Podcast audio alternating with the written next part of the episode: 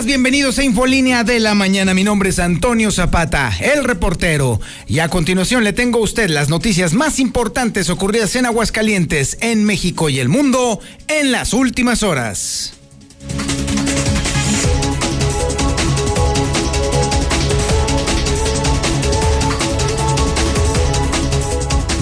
Seguimos con la feria de declaraciones, de errores, de metidas de pata, de auténticos gazapos políticos que se están fraguando en los partidos políticos. No cabe duda que esto va a convertirse en un auténtico carnaval. Créame que esto promete como unas elecciones realmente sabrosas porque todavía ni siquiera empiezan las campañas y déjeme decirle que esta telenovela se está empezando a poner peor que la de la colorina. Hombre, qué barbaridad. Mucho peor que la de Cuna de Lobos.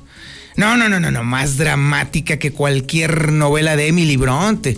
No, no, no, está sabroso. Y déjeme decirle nada más para darle una entradita que en el PRI de plano ya están ahora sí deshojando la margarita y me refiero específicamente a la candidata a la presidencia municipal, a Norma Gell, quien definitivamente le puedo decir algo, no le va a quedar más remedio que quedarse con la candidatura a la presidencia municipal.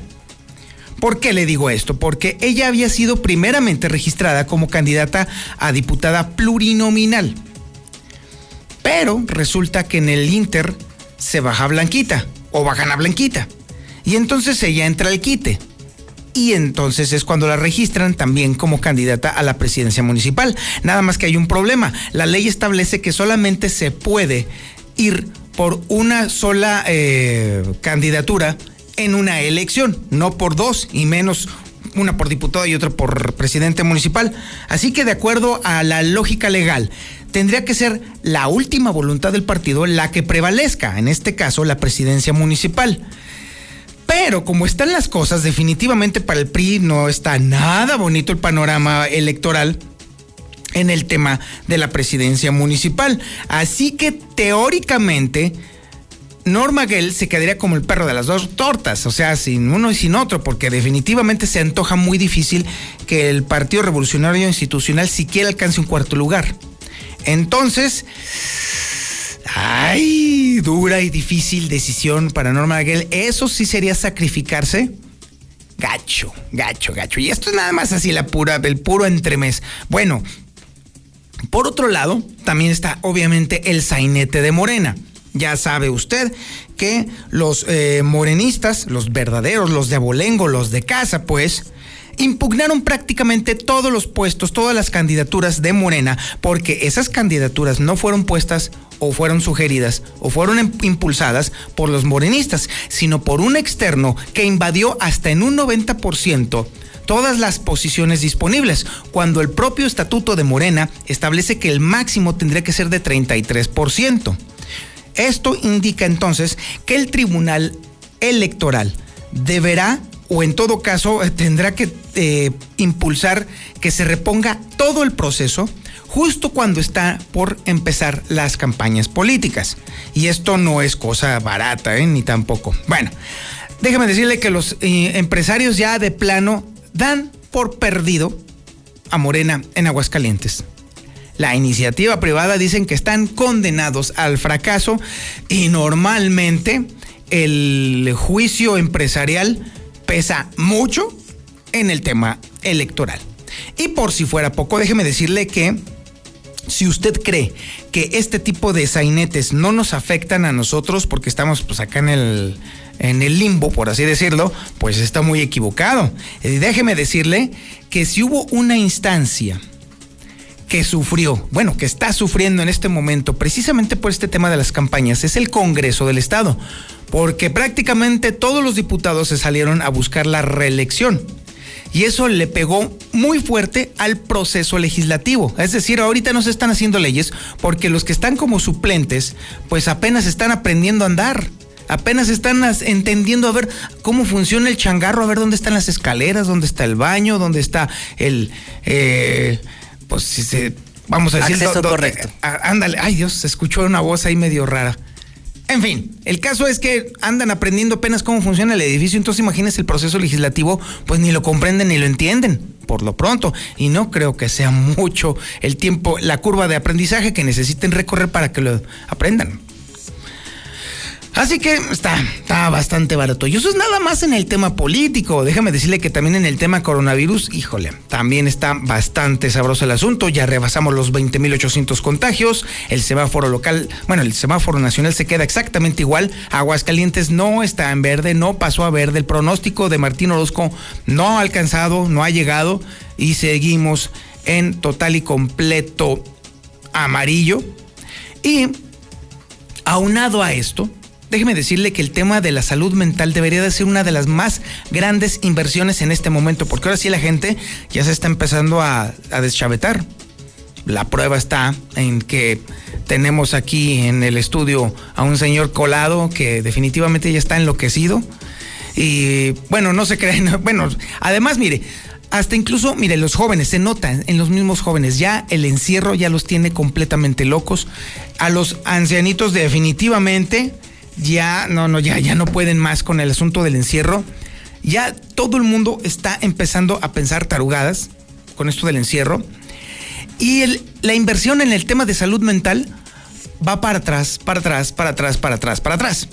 La prueba está en los suicidios, que está volviendo otra vez a crecer enormemente el fenómeno, en precisamente las tensiones que están generando eh, problemas eh, familiares muy graves, cada vez más violentos. Y lo peor de todo el asunto es que no hay inversión en tema de salud mental. Parece ser que eso es una de las cosas que menos le interesan a la administración estatal. Y bueno, evidentemente esto también tiene consecuencias. De un mes a otro la aprobación del gobernador Martín Orozco Sandoval cayó.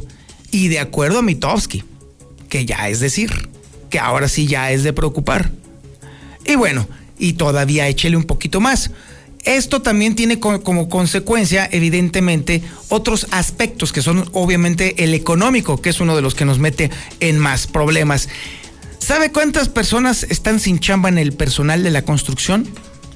El 30%. El 30% está sin trabajo. Y aún así, se está anunciando que ya está todo listo para iniciar el último paso a desnivel de este sexenio. ¿Qué está pasando? Diría por ahí cualquier persona. Pues sí, muy sencillo. El problema está en que la mayoría de estas inversiones se asignan a, em-, empresas que no son de aguas calientes. Hoy tenemos podcast. Hoy hay podcast. El podcast del reportero hablará sobre el narcisismo en la política. Digo, ya que estamos hablando en, este, sobre este tema, déjeme decirle que el problema es que cada vez son más y más y más las actitudes narcisistas de los políticos en estos temas. Nos, nos encontramos con políticos que no ceden, con políticos que parecen, son encantadores y son muy entrones, pero a la hora de ponerlos en los cargos de elección, pues son unos inútiles, porque solamente se dedican a lo único que saben hacer, que es alimentar su vanidad. ¿Qué es lo que está pasando? Pues el podcast del reportero a las 8 de la mañana va a versar precisamente sobre eso. El narcisismo es un trastorno mental, ¿eh? Y parece ser que la política es el caldo de cultivo perfecto para que las personas con este tipo de trastorno se desarrollen. Eso es lo que establece el podcast del reportero. Yo se lo recomiendo, definitivamente no se lo puede perder ahorita a las 8 de la mañana en punto. Y luego si no lo alcanza a escuchar, pues ya entonces le estaré platicando cómo lo puede conseguir y se lo mando yo directo a su teléfono para que lo escuche y lo reparta y lo vuelva a repartir y sobre todo tenga usted elementos para detectar a las personas que están enfermas de narcisismo y que están metidas a políticos. También tenemos el avance de la información policíaca más relevante y más importante y la tenemos aquí con el enfermo de Alejandro Barroso. Señor Barroso, muy buenos días. ¿Qué tal, Toño? Muy buenos días. Oye, pues una jornada bastante accidentada. Seguimos hablando de accidentes automovilísticos con consecuencias fatales. Bendito alcohol. Uno de ellos hace, uno, hace un par de horas, en lo que es la salida a Calvillo, se mata uno y otro gravemente herido. Asimismo, en lo que es el municipio de Pabellón de Arteaga, Veloz Biker termina con su vida luego de salirse del camino y destrozar una motocicleta. Escucha esto, Harley Davidson, 1600 centímetros cúbicos me muero del dolor. No, y cuando ve las imágenes, peor tantito. No, y fíjate, si te digo en nuestro, en nuestro Aguascalientes Mágico Musical que encontraron vísceras en plena vía, en vía, así en la vía pública, en Villa Teresa, ¿me la crees? Sí, sí, te la creo. Pues sucedió y hasta este lugar se desplazaron elementos de la Fiscalía General del Estado, pero todo esto más adelante. Excelente, no manches, qué dolor, una Harley Davidson 1600. la busco. Ay, no, no, no, no, qué barbaridad, qué tragedia de verdad. Y no le eches la culpa al alcohol, no, no, el alcohol qué culpa tiene, el problema está en que la gente no lo controla. Esto es lo que quedó de la camioneta, de la motocicleta. Ay, no, no, no puede ser, me muero del dolor. Obviamente son imágenes que no las podemos pasar porque están muy fuertes, pero mira, así quedó. No, pues quedó, no, pues sí. Ay, Dios mío, qué barbaridad. Nothing else matter. Ay, Dios mío. En fin, también tenemos el avance de la información nacional e internacional con Lula Reyes. Adelante, Lulita, muy buenos días. Gracias, Toña. Muy buenos días. Aumenta a ocho el número de estados en semáforo verde por COVID. La mayoría de entidades se mantienen en amarillo. Incluso Aguascalientes sigue en amarillo. Semana Santa podría reflejar impacto en contagios COVID la siguiente semana. Dejan a médicos particulares sin fecha para ser vacunados. Espérense, les dice AMLO. COVID-19 afectaría el conocimiento. Es un daño parecido a una persona con Alzheimer leve. Ni la cuarentena ni la vacunación logran, logran frenar la ola de COVID en Chile. En otra información, a nivel nacional, Hacienda devuelve el subsidio a la gasolina premium desde hoy. Arde Nuevo León con 200 incendios urbanos, 7 forestales y 45 grados de temperatura. Crecen abusos contra migrantes en la 4T, según estadísticas. Pesar en la comunidad internacional por la muerte del duque de Edimburgo. Los británicos lo lloran en el Palacio de Buckingham y por la pandemia pues restringen los funerales del príncipe Felipe. Pero de esto y más hablaremos en detalle más adelante, Toño. Muchísimas gracias, Lula Reyes. Estaremos al pendiente de tu reporte. Y sí, efectivamente, se sacudió el mundo con la muerte del príncipe Felipe de Edimburgo, el duque de Edimburgo quien fue esposo de la reina Isabel por más de 70 años. Le faltaban 62 días para cumplir 100 años al señor. Qué cosas, de verdad. Bueno, ahora también tenemos el avance de la información deportiva con el Zuli Guerrero, quien definitivamente va a tener que dar cuenta de cómo le pegó el descalabro al Necaxa a domicilio. Qué barbaridad. Mi querido Zuli, muy buenos días. ¿Qué tal, señor Zapata? Amigo, lo escucha muy buenos días. Antes de ello, hago un paréntesis. ¿Por qué, señor? ¿Por qué? Porque hoy, hoy, hoy, hoy, no, no, hoy juega papá. Ay, ándale, no está bien, sí, ándale, pues ya juega. yo no lo interrumpo, ¿verdad? no, bueno, pero pues lamentable su manera de arrancar. Pero ya qué. Permítame, por favor. Bueno, claro que sí. Hoy, hoy, hoy juega papá. Sí, el Real América tendrá actividad aquí a través de la Mexicana a las nueve de la noche ante los Tigres en el partido que pone cierre a esta jornada sabatina muy futbolera por parte de la mexicana. Les recuerdo que a las 2 de la tarde el clásico español, sí, el Real Madrid ante el Barcelona, a las 2 de la tarde, a las 7 de relleno, el engaño sagrado ante Cruz Azul, a las 9 de la noche, el Tigres ante el Real América. Y sí, el día de ayer en un casi, casi, casi lleno Estadio Victoria, pues no que había contingencia, no que se iba a permitir el 40%, reportaron 8 mil aficionados. ¿Sabe cuánto entraron? Yo creo que más de 15 mil tranquilamente. Bueno, el día de ayer el Puma sacaron las garras y vencieron un gol por de Necaxa y con este resultado y además con el triunfo de Juárez, Necaxa, sí, en Aguascalientes, los Rayos, último lugar general, último lugar general, lugar 18 de 18 equipos. Normal, mi querido Zuli, no, no, no extraña nada, pues si es un equipo que nada más se dedica a la compra y venta de jugadores, ahí para ahí engordar los caldos de otros vatos, pues ¿qué hace? Se hace. Sí, así como dice, sin novedad, prácticamente. así es. novedad. Qué lamentable, pero bueno, ni hablar, es lo que querían, pues es lo que tienen, señores. Muchísimas gracias, mi querido Zuli. Estamos a la orden. Este es el menú informativo que le tenemos este día, sábado 10 de abril del 2021. La sintonía, por supuesto, es la correcta. Es el 91.3 de FM en el centro de la República Mexicana. Es el canal 149 del sistema satelital Star TV en cadena nacional. Esto es Infolínea de la Mañana.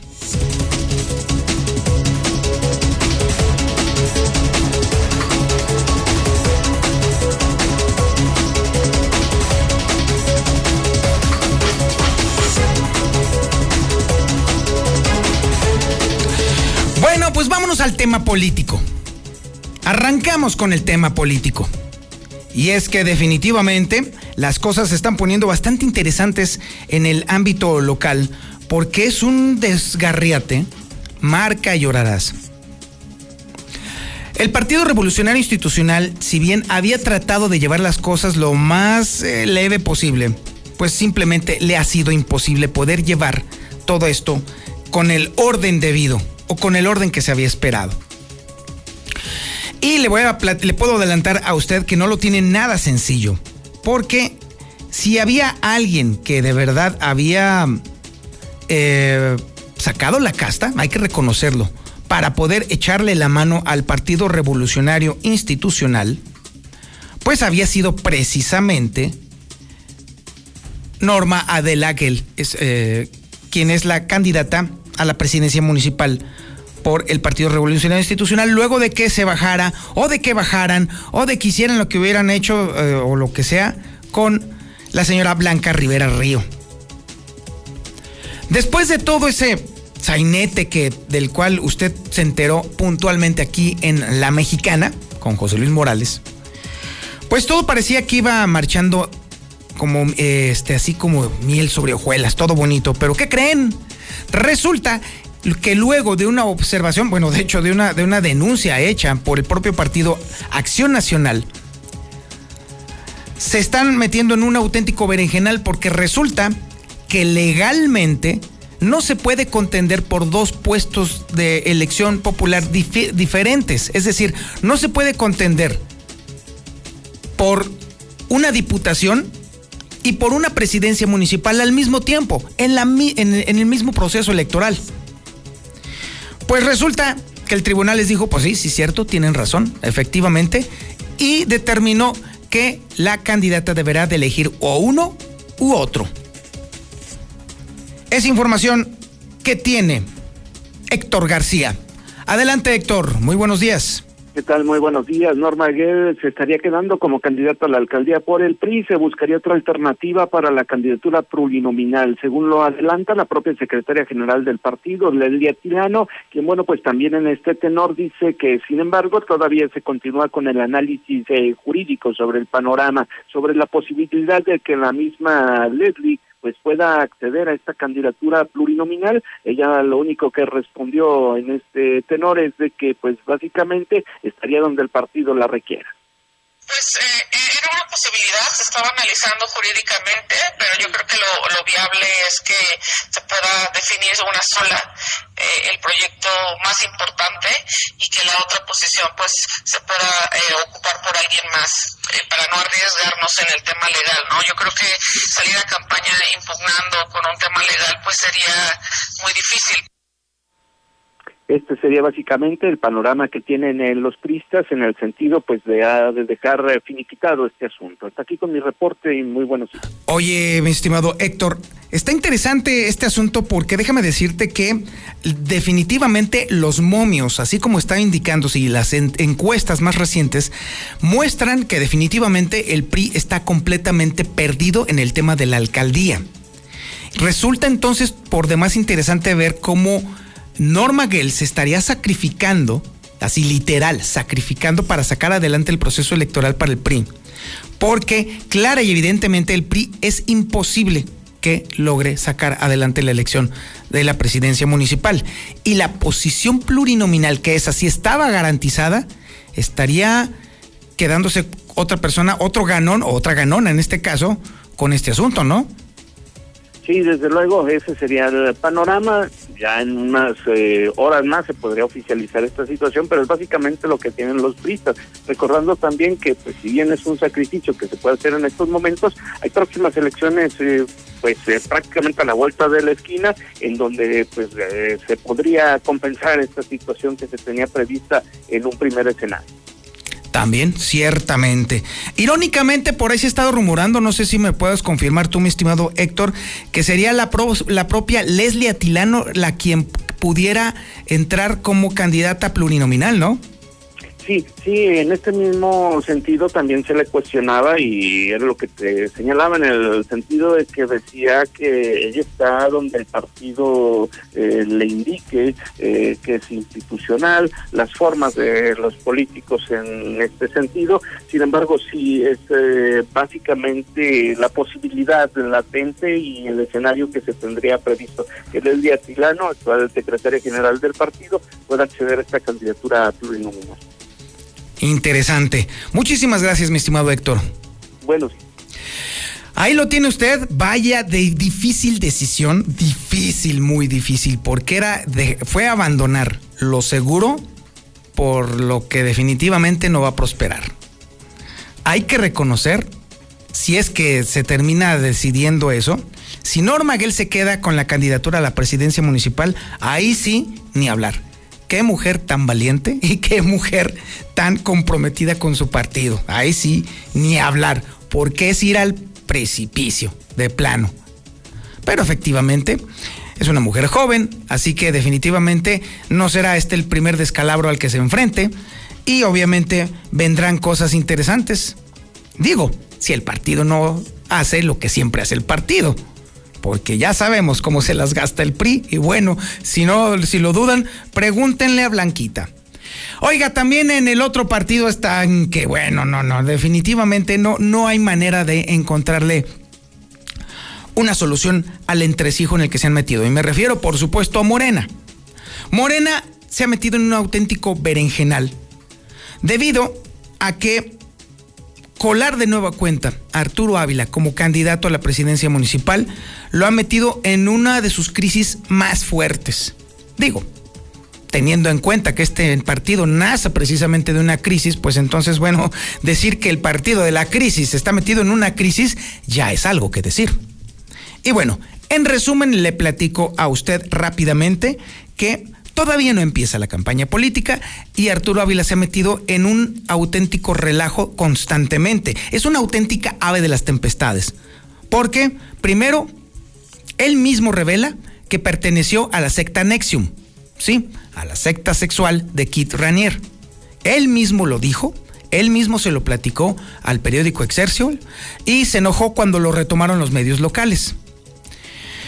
Entonces, eh, evidentemente esto ha sido una sorpresa y una, una auténtica revelación porque no se lo había dicho a nadie.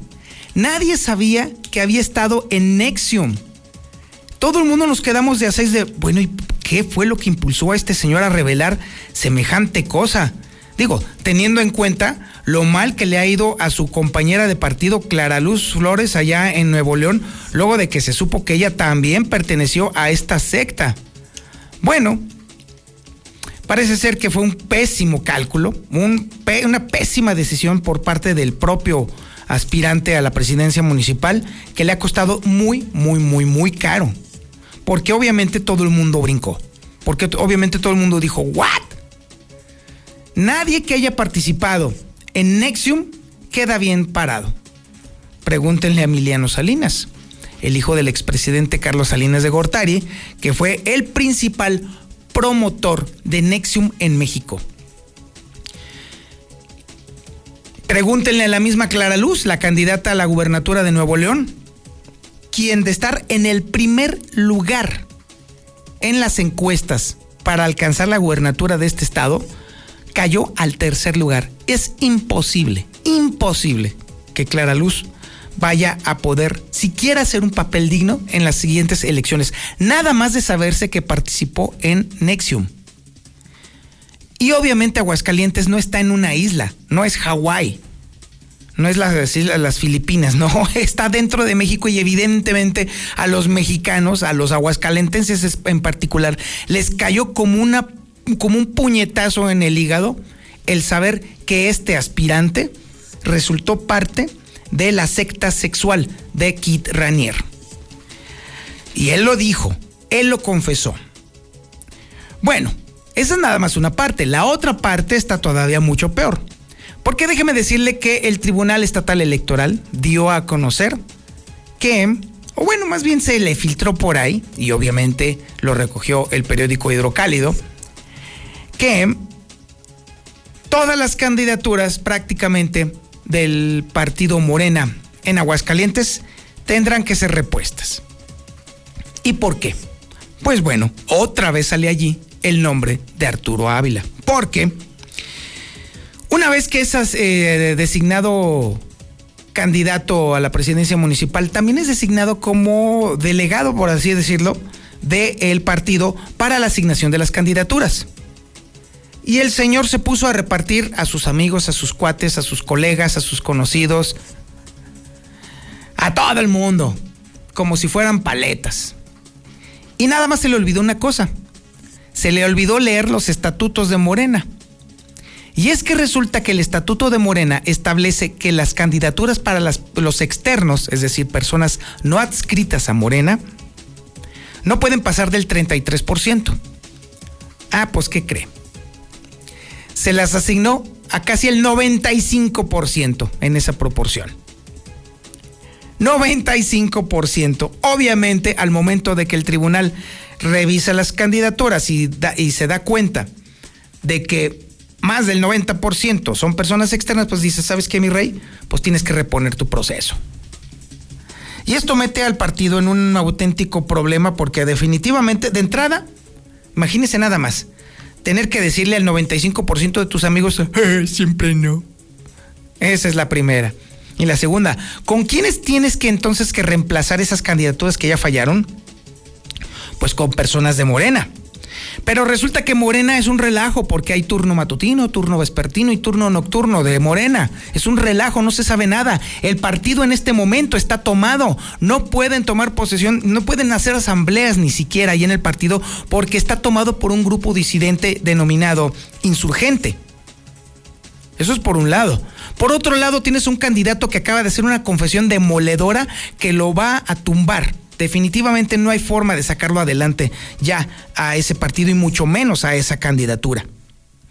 Y por otro lado también tienes a un, a un ah, candidato que definitivamente no es el idóneo, ni siquiera representa fielmente los principios del partido Morena, de acuerdo a los propios morenistas. Usted lo escuchó ayer con José Luis Morales. Aquí estuvo Sebastián Martínez, que es el que encabeza el grupo insurgente de Morena, que es un verdadero fundador aquí en, de Morena en Aguascalientes, un verdadero militante de izquierda y además es consejero estatal de Morena.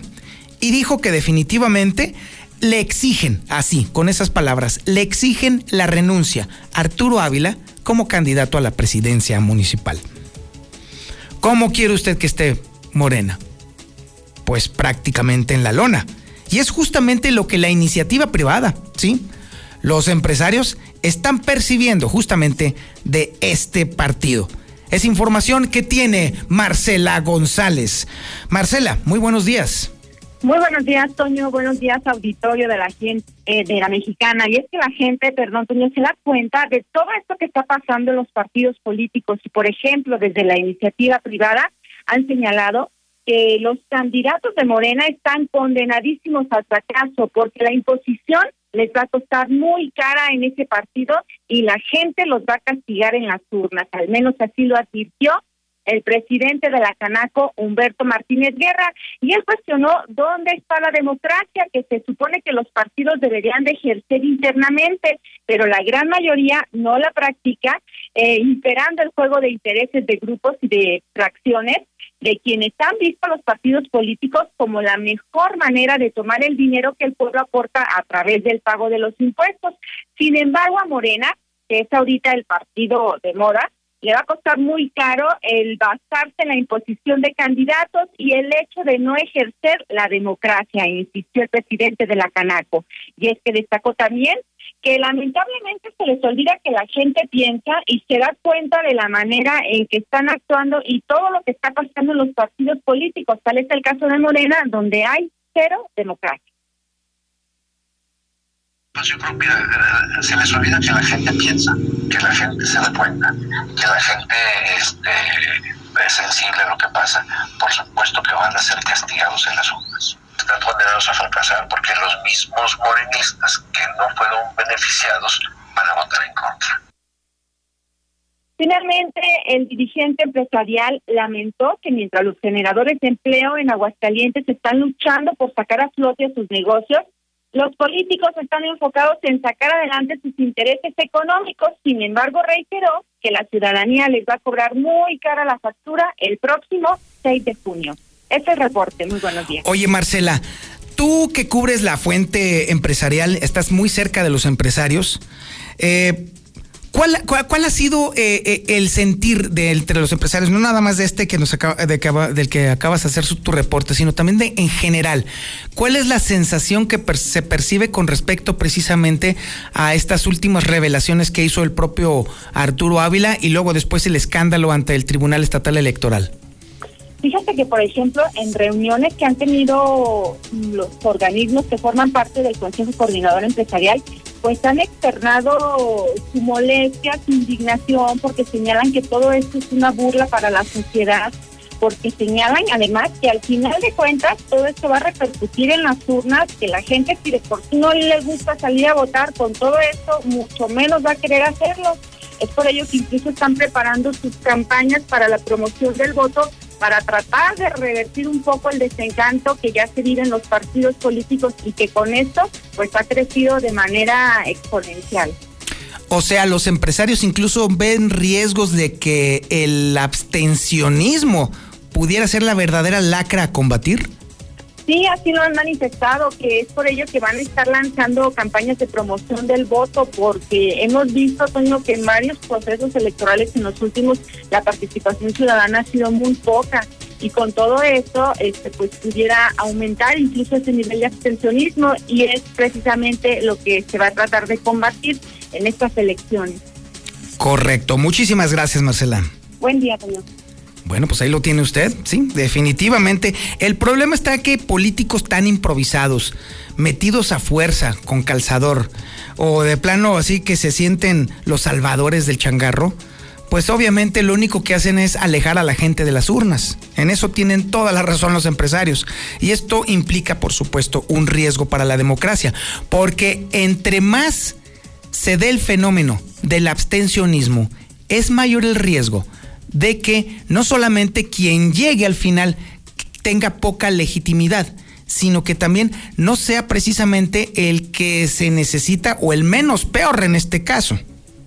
Efectivamente, el abstencionismo implica enormes riesgos para la democracia y sí, con este tipo de actitudes como las de la de Morena, hay que decirlo, definitivamente no, no se han, eh, uno dice, pues ¿para qué voy a votar si es la misma cochinada? Sí, claro que sí. No es nada más se lo pregunta usted, por supuesto, también incluso nosotros nos lo preguntamos a veces. Pero es una responsabilidad. Es nuestra responsabilidad entonces, bueno, pues entonces evaluar y analizar los perfiles de cada uno de los candidatos y entonces tomar una decisión por uno por otro. No se trata, en muchas ocasiones no se trata incluso de, de, la afiliación política. Sí, habrá por supuesto partidos que me caen mejor que los otros o que coincidirán más con mis ideas que otros, pero también se trata de hacer una elección y de participar. Abstenerse es lo peor. Usted tiene ya estando enfrente de la boleta, pues definitivamente hará usted una introspección y entonces cruzará la opción que más le convenga o, hará entonces con esa boleta lo que usted quiera. Pero hay que estar, hay que acudir al llamado de las urnas. Es una responsabilidad ciudadana y manifestar nuestra opinión o nuestro rechazo incluso en la boleta, no quedándose sentado, sentadote en casa. No, no, no, no, no, no, no. Al contrario, cuando de pronto tenemos una runfla de mequetrefes metidos a políticos, entonces hay que hablar en las urnas. Entonces hay que acudir eh, a las urnas para manifestar nuestro rechazo en todo caso justamente a la improvisación de los partidos. Pero hay que hacerlo en la urna. Aplastadote o acostadote en la cama no va a servir de nada. Usted no va a tener voz, no va a tener voto y no va a contar como ciudadano. Así que, si se va a quejar, háganlo en la urna. Si la va a hacer de tos, hágalo con su voto. No, no lo haga de otra forma. Ahí de bolsa, en la casa o en la casa de bolsa, no va a lograr usted absolutamente nada. Y déjeme decirle otra consecuencia complicada y grave para Aguascalientes, precisamente por todo este sainete electoral. Y es precisamente que ahora resulta que el Congreso del Estado se encuentra prácticamente en parálisis. ¿Y sabe por qué? Pues porque fueron tantos los diputados que se lanzaron para su reelección que ahora está completamente atorado el trabajo legislativo en Aguascalientes. Es información que tiene Lucero Álvarez. Adelante, Lucero, muy buenos días. Gracias, Toño. Muy buenos días a ti y a las personas que nos sintonizan. Sí, desafortunadamente esta revelación sale del mismo Congreso en donde admiten que ha caído la productividad de los diputados luego de que más de la mitad de los legisladores no solamente han salido a campaña, sino que algunos sí tuvieron la necesidad de pedir licencia porque buscaban otro cargo, pero quienes buscaban la reelección tienen esta doble función, el estar como legisladores, representantes populares, y a su vez también tienen permitido por ley eh, estar realizando campaña. Es por eso que la diputada Elsa Mabel Andín consideró que esta situación no abona en el trabajo legislativo y por el contrario sucede lo que ya mencionas, una parálisis al interior del Congreso. El día de hoy casi siete, ocho de nuestros compañeros y compañeras buscan una, una reelección o buscan otro puesto de elección popular e iniciamos una nueva etapa con quienes hoy lo, lo suplen. Tenemos que estar enfocados en nuestra responsabilidad, aún quienes, quienes van a campaña. Nosotros insistimos en el momento en que buscas la reelección, no debes de de dejar irresponsablemente tu espacio como legislador, porque eso es lo que estás eh, presentando ante la población. Ante esta situación, aseguro que incluso el año pasado presentó una iniciativa de ley en la que buscaba modificar el calendario legislativo. ¿Qué intención tenía? Que, bueno, durante los periodos electorales se recorrieran las sesiones ordinarias, las reuniones de los legisladores, para que entonces pudieran ellos hacer esta doble función, el estar como diputados y también estar haciendo campaña. Sin embargo, esta iniciativa desde el momento en que la presentó fue desechada y por lo tanto sucede lo que está ocurriendo ahora, un rezago legislativo importante y bueno, también hay que reconocer la curva del aprendizaje de todos aquellos que apenas se están integrando a la legislatura y que en definitiva desconocen cuál es el mecanismo al interior de este poder legislativo. Hasta aquí la información. Oye, Lucero, y definitivamente esto nos pega a los ciudadanos, porque si de por sí hay un enorme rezago legislativo dentro del Congreso, con iniciativas y cuestiones pendientes de modificaciones legales que pues evidentemente se retrasan. Y ahora aunado a esto, estamos hablando de que definitivamente no le va apenas en cuanto empiecen a aprender los eh, suplentes a cómo opera el Congreso del Estado, pues entonces van a tener de regreso de nuevo cuenta a los titulares. Digo, si es que repiten la elección. O sea, definitivamente esta parálisis nos está pegando a todos los ciudadanos. Sí, y además hay que reconocer que les queda muy poco tiempo. Yo creo que ni siquiera les da oportunidad para que, en caso de que, de que quieran regresar, las personas que eran los titulares de la curul puedan regresar, porque esta legislatura termina en el mes de septiembre, entonces simplemente son muy pocos los meses. Si consideras de abril a septiembre el tiempo que tienen disponible para no solamente para aprender, sino también para desahogar todos los temas pendientes. Incluso pasa un fenómeno interesante, siempre que llega el proceso electoral, el poder legislativo se paraliza totalmente y no solo en el eh, en la presentación de algún tipo de iniciativas, sino que también no se desahogan los temas. Sucede que aquellos que son temas torales que no se han aprobado, por ejemplo, este asunto de las feministas que se ha estado presentando durante varias sesiones anteriores, durante varias legislaturas también. Es uno de los temas que ha quedado en la congeladora y que mucho menos les conviene en época electoral desahogar como entre tantos que permanecen ahora sí que durmiendo el sueño de los justos. O sea, definitivamente estamos en un marasmo legislativo, así de plano, totalmente detenido el Congreso. Totalmente. Y hay que decirlo, aunque sí se reúnen jueves con jueves, que son las sesiones ordinarias, los temas que suben en la agenda son intrascendentes. Incluso llama la atención porque cada vez se ve menos nutrida la agenda. La semana que está concluyendo veíamos que solamente se desahogaron dos dictámenes. Y así podríamos ver cuando ha habido sesiones en las cuales duran cuatro o cinco horas debatiendo de manera acalorada algunos temas.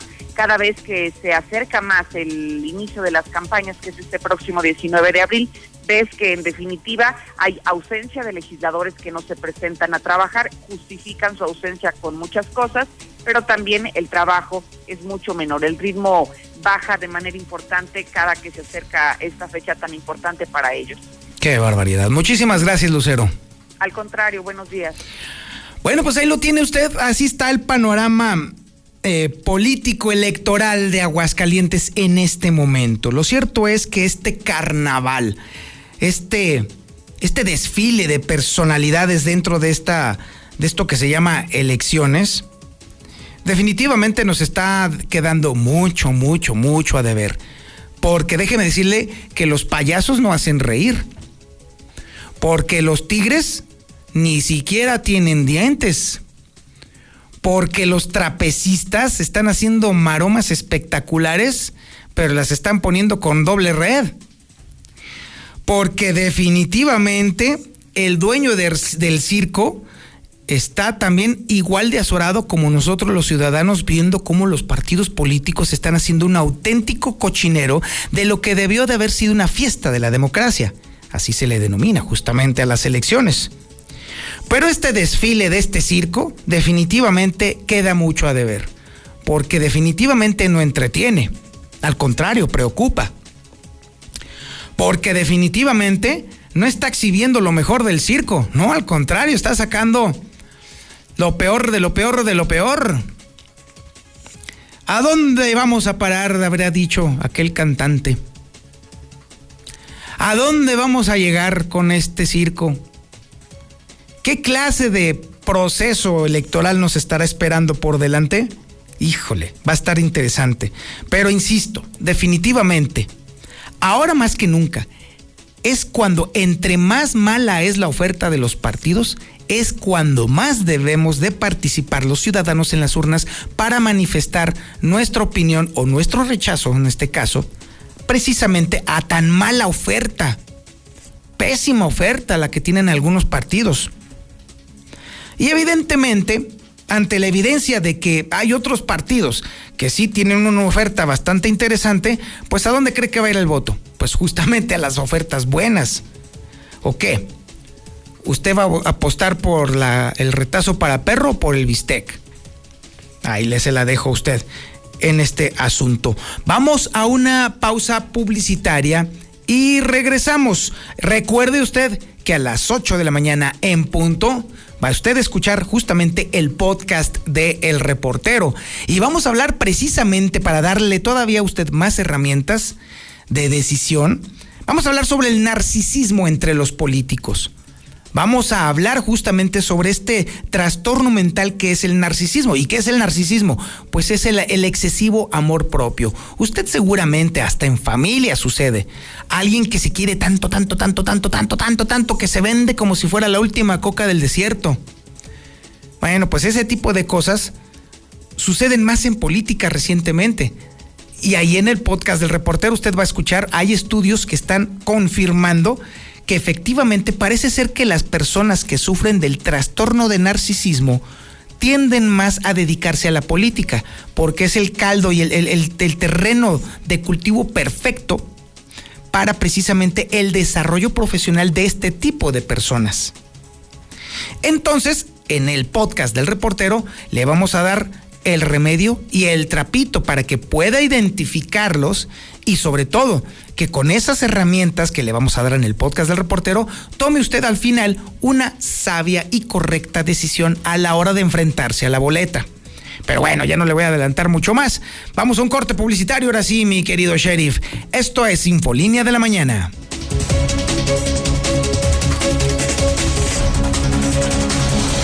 Infolínea. 1.3 FM. XHPLA. La Mexicana. La Mexicana. Transmitiendo desde el edificio inteligente de Radio Universal. Ecuador 306, Las Américas. La Mexicana. La que sí escucha a la gente. La casa del número uno. José Luis Morales. Reportero, ya no voy a votar por el partido de Morena porque me decepcionó Arturín Cachondín. ¿Qué tal? Buen día.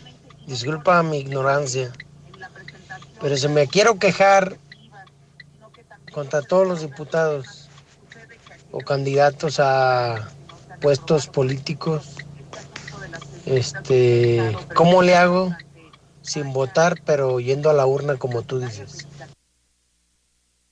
Oiga, Toñito, disculpe una pregunta. Morena ya está caído, ya está vencido. ¿Y ahora por quién quiere que votemos? ¿Por los ladrones corruptos del PAN? No, pues yo no. No, no, no, no, ya, ya, ya, ya estoy cansado, ya estoy cansado de que me estén fregando. Buenos días, buenos días. Los Chairos sí vamos a votar, pero vamos por Arellano. Hola, buenos días. Se sigue reportando el desabasto de agua en la Colonia de Buenos Aires. Desde el jueves santo estamos sin agua. Eh, el agua no tiene presión, no sube el segundo piso que es donde yo vivo, así que no tengo nada de agua. Las personas que están en piso normal, pues les llega un chorrito y ya tienen. Y normal llega en la madrugada. Pues en la madrugada uno trabaja, ocupa dormir para el día siguiente y pues para estar agarrando agua no se puede. Ay, por favor.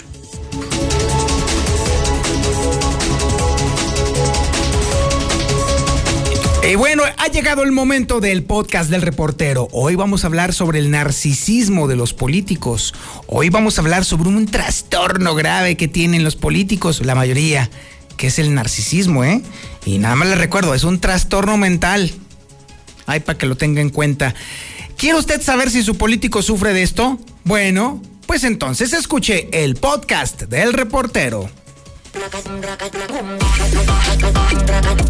El trastorno de personalidad narcisista, que es apenas uno de varios tipos de trastornos de la personalidad, es un trastorno mental en el cual las personas tienen un sentido desmesurado de su propia importancia, una necesidad profunda de atención excesiva y admiración. Además, padecen por ello de relaciones conflictivas y muestran una carencia casi total de empatía por los demás. Son aquellas personas que parecen estar enamoradas de sí mismas o como vulgarmente se dice que están encantadas de haberse conocido. Y parece ser que esta es una característica que más y más aparece entre los políticos. Primero hay que explicar qué es el narcisismo sin entrar en los aspectos patológicos de la literatura psiquiátrica y las investigaciones más recientes han considerado que las dos facetas que se integran en el narcisismo son la búsqueda de admiración y la rivalidad. Ambas sirven para mantener una imagen positiva de uno mismo. Las personas con rasgos pronunciados de narcisismo tienen una especial habilidad para detectar en qué situaciones pueden o no darse autopromoción. En el primer caso, la persona se lanza de manera absoluta a la autopromoción, a exhibir sus logros, a intentar seducir al auditorio. En el caso de que el ambiente no sea el más favorable para hablar de sus múltiples éxitos, puede que intente ridiculizar o ningunear a alguno de los que están siendo el centro de la reunión. A su vez, los comportamientos de autopromoción y de podrían provocar reacciones que o bien generan admiración o en caso contrario rechazo, lo cual desencadena para ellos de nuevo uno y otro proceso. Suena bastante apolítico, ¿a poco no? Precisamente porque estas actitudes se multiplican entre quienes buscan posiciones políticas, también en los últimos años se han desarrollado dos interesantes líneas de investigación que relacionan la política con el narcisismo. Por un lado, se ha estudiado si los líderes políticos eran o son cada vez más y más narcisistas, y por otro, se intenta averiguar si precisamente los rasgos narcisistas son los que favorecen que las personas que los tienen se involucren en política. Para resolver la primera cuestión, la doctora Ashley Watts y su equipo de colaboradores llevaron a cabo un estudio en 2013 para conocer el grado de narcisismo de los últimos 42 presidentes de los Estados Unidos y concluyeron que en la historia presidencial norteamericana se observaba un incremento del grado de narcisismo y que sus líderes tenían rasgos de narcisismo más elevados que la media americana. La parte positiva del estudio fue que los presidentes más narcisos se mostraron más activos a la hora de poner en marcha sus agendas políticas o de afrontar las crisis, así como por su capacidad de persuasión. Pero la parte negativa evidenció el elevado número de impugnaciones que recibieron en el Congreso y por sus comportamientos poco éticos. La segunda cuestión ha sido abordada recientemente en otro estudio que concluyó apenas este 2021, en el que los investigadores analizaron las entrevistas de 5.230 ciudadanos procedentes de Dinamarca y de Estados Unidos, preguntándoles con qué frecuencia habían participado en firmar peticiones, boicotear o comprar productos por razones políticas, participar en manifestaciones, asistir a reuniones políticas, contactar con líderes, hacer donaciones sociales, contactar con los medios de comunicación y participar en foros políticos. Los autores hallaron correlaciones positivas entre las puntuaciones en narcisismo y la participación política, tanto en los ciudadanos daneses como en los norteamericanos. Sin embargo, no encontraron ninguna asociación entre el grado de narcisismo y su participación en las votaciones, posiblemente por la elevada participación que hubo ese año en las elecciones danesas. Otros hallazgos interesantes del estudio fueron que los sujetos con puntuaciones elevadas en búsqueda de autoridad, capacidad de liderazgo percibida y sentimientos de superioridad participan frecuentemente en actividades políticas. Para los autores, esta asociación tenía bastante sentido. Si una persona cree que tiene las cualidades de líder, participar en la actividad política podría ser una forma de ejercer ese sentido de superioridad moral. Los resultados de estas investigaciones indican que los políticos narcisistas pueden obtener resultados positivos, como podría ser el caso de Alejandro Magno, y también negativos como el de Benito Mussolini o el del mismo Hitler. Los líderes con acusados rasgos narcisistas suelen ser locuaces, valorados por la facilidad con la que se desenvuelven en las relaciones sociales y por la capacidad de alcanzar la fama, a pesar de que también tienen acreditado escaso talento. Son muy hábiles en vender sus ideas como innovadoras, cuando en realidad ni siquiera lo son en la mayoría de las veces. Y por el contrario, el lado oscuro de estos líderes se caracteriza por su exceso de confianza a la hora de tomar decisiones, su capacidad para el engaño y su dificultad para aprender de sus errores. Todos ellos anteponen sus deseos a las necesidades de las organizaciones que dirigen y la ausencia de ética en la actividad política se convierte en su criterio a seguir.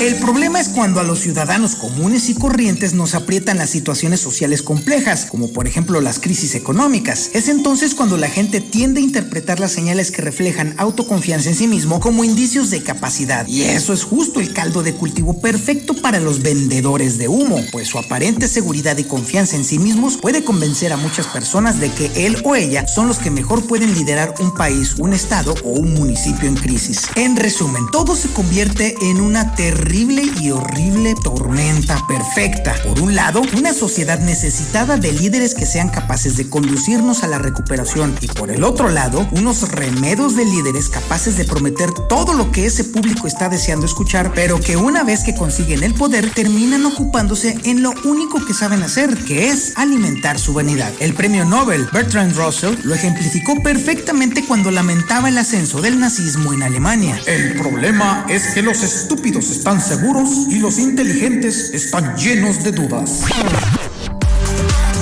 Para acabarla de fregar, los mercadólogos políticos conocen perfectamente esta dicotomía y saben explotarla en el diseño de las campañas. Por eso, los candidatos con patologías narcisistas tienden a incluir en sus agendas las cosas que los votantes desean. Si la sociedad a la que se dirigen estas campañas también padece de cierto narcisismo elevado, es más probable que el resultado de las políticas que propongan este tipo de políticos se centre solamente en las propuestas del sector del electorado que es más egoísta. Y ya que hablamos de los electores egoístas, seguro que usted los tiene bien identificados. Son las personas que buscan liderar y tener autoridad sobre otros para maximizar su beneficio personal a costa de los demás. No crea que es un fenómeno exclusivo de México. Son hallazgos sociológicos que concuerdan con la teoría de la participación centrada en el interés personal y las motivaciones instrumentales. Dicho de otra forma, yo, voto por los que prometen lo que yo necesito y deseo. Así pues, y lamentablemente,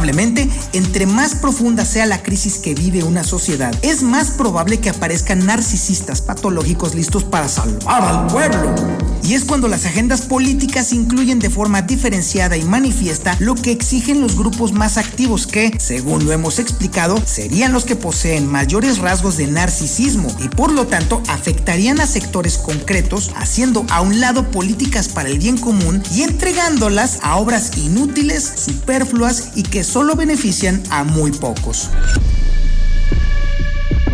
El peso de la decisión por quién votar es algo realmente difícil, sobre todo en tiempos de crisis. Expertos en liderazgo como Tomás Chamorro Premusic advierten que antes de decidir el voto, los ciudadanos deberían de analizar la competencia y la sensación de seguridad del líder por el que han mostrado simpatía. Y es que hay que dejar muy claro que la competencia se entiende como lo que, uno, sabe, hacer, mientras que la autoconfianza es simplemente lo que yo digo que sé hacer. El problema es que en la mayor parte de los casos, los ciudadanos no disponen del currículum vitae completo de los políticos. Y a veces aunque lo tengan, porque los mismos políticos se encargan de maquillarlos. Por lo que es necesario que el votante esté atento a estas conductas que muestran un exceso de narcisismo. Esto es de vital importancia porque si los narcisos consiguen gobernar un ayuntamiento, un estado o el país, los efectos negativos suelen ser mucho más devastadores y terriblemente perjudiciales para la democracia y la sociedad que las posibles ganancias de ser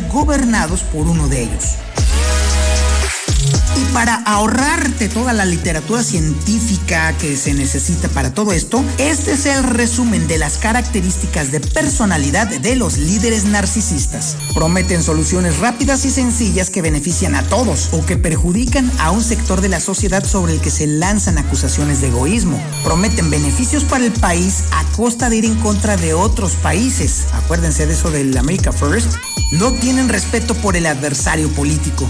No hay empatía por el adversario ni por la ciudadanía. Perseveran en los errores y suelen explicar que lo hacen por convicción de que al final van a obtener éxito. Responden de forma agresiva y despiadada frente a las críticas, especialmente contra los medios de comunicación. Intentan convencer a los ciudadanos de que ellos o ellas son la única y real alternativa. Intentan polarizar la política, lo que les permite ningunear al adversario y hacer alarde excesivo de sus planteamientos. Exhiben escasos o nulos principios éticos. Seguramente que ya tienes en tu lista a varios narcisistas metidos a políticos que coinciden con muchas o con todas las características que acabas de escuchar. Y ante la evidencia irrefutable de los escándalos recientes que han salido a la luz, ahora tienes mucho más elementos, no solo para detectarlos, sino también para desenmascararlos entre tus familiares y conocidos y, lo verdaderamente principal, no votar por ellos en estas próximas elecciones.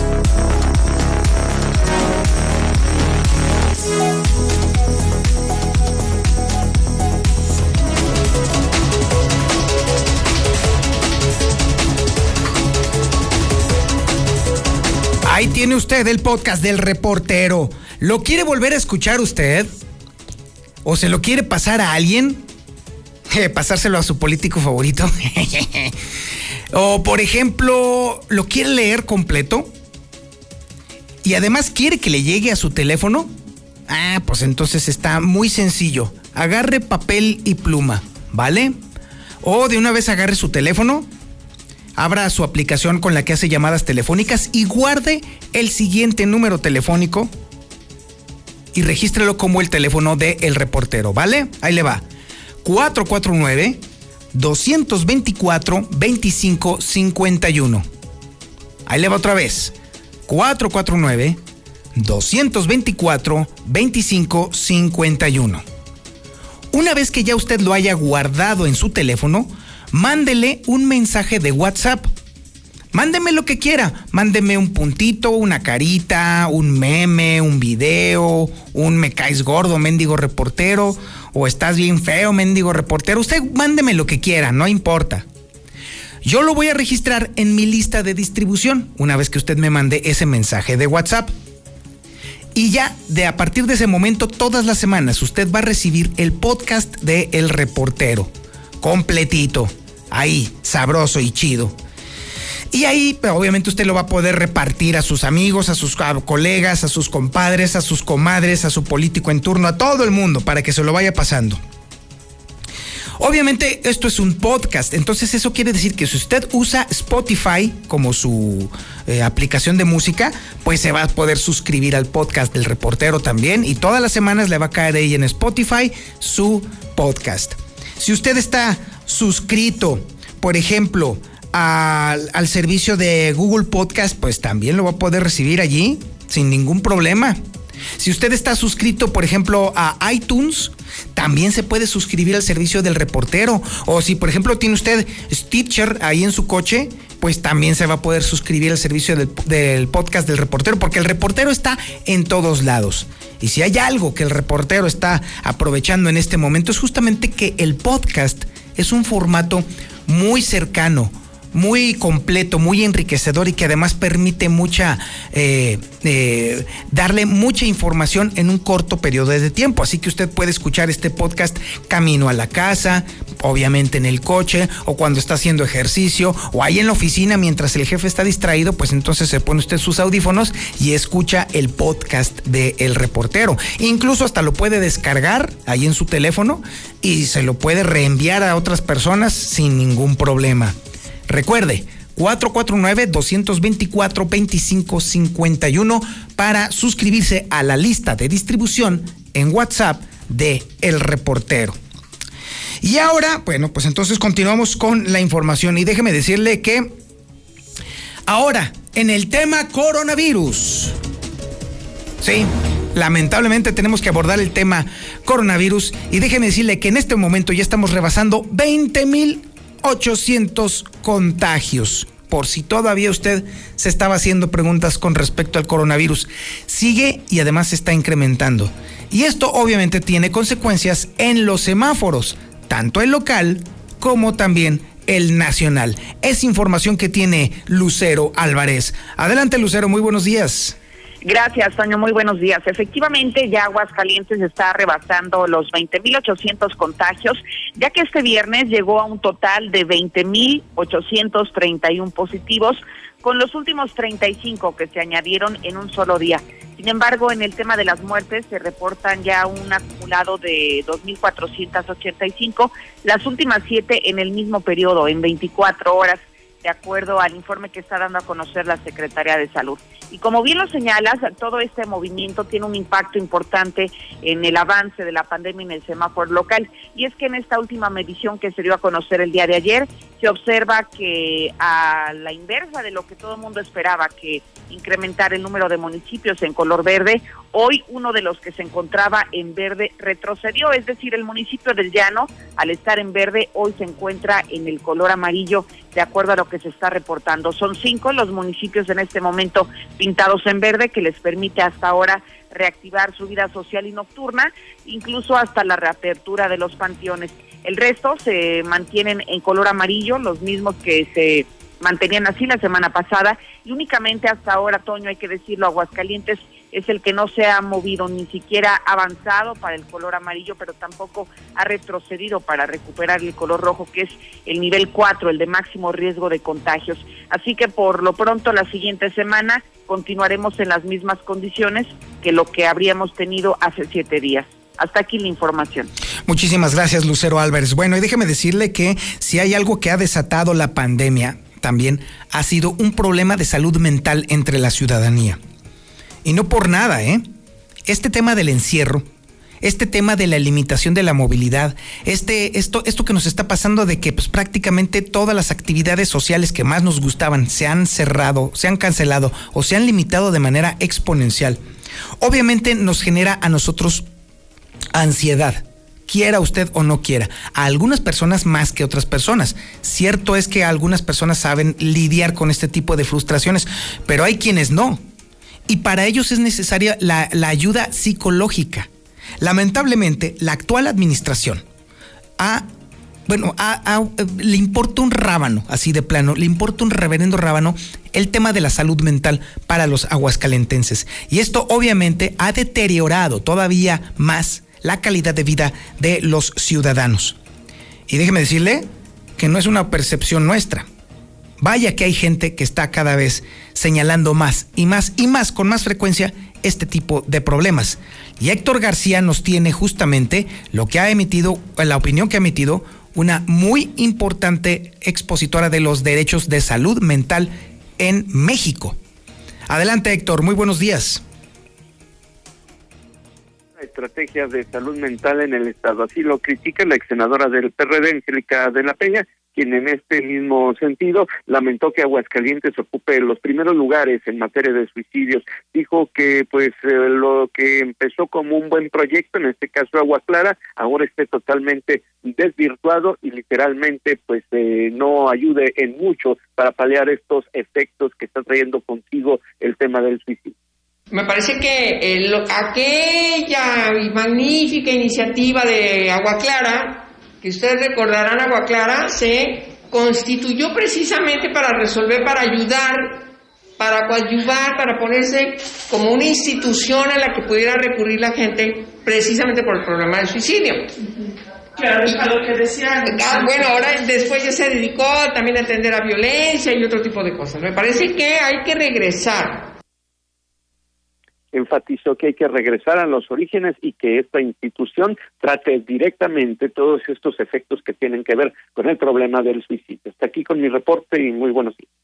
Muchísimas gracias, mi estimado Héctor García. Así están las cosas. Definitivamente la salud mental es de las que más se ha sido afectadas en Aguascalientes y lamentablemente, déjeme decirle, es una de las que menos le ha tomado en cuenta por parte de la administración estatal.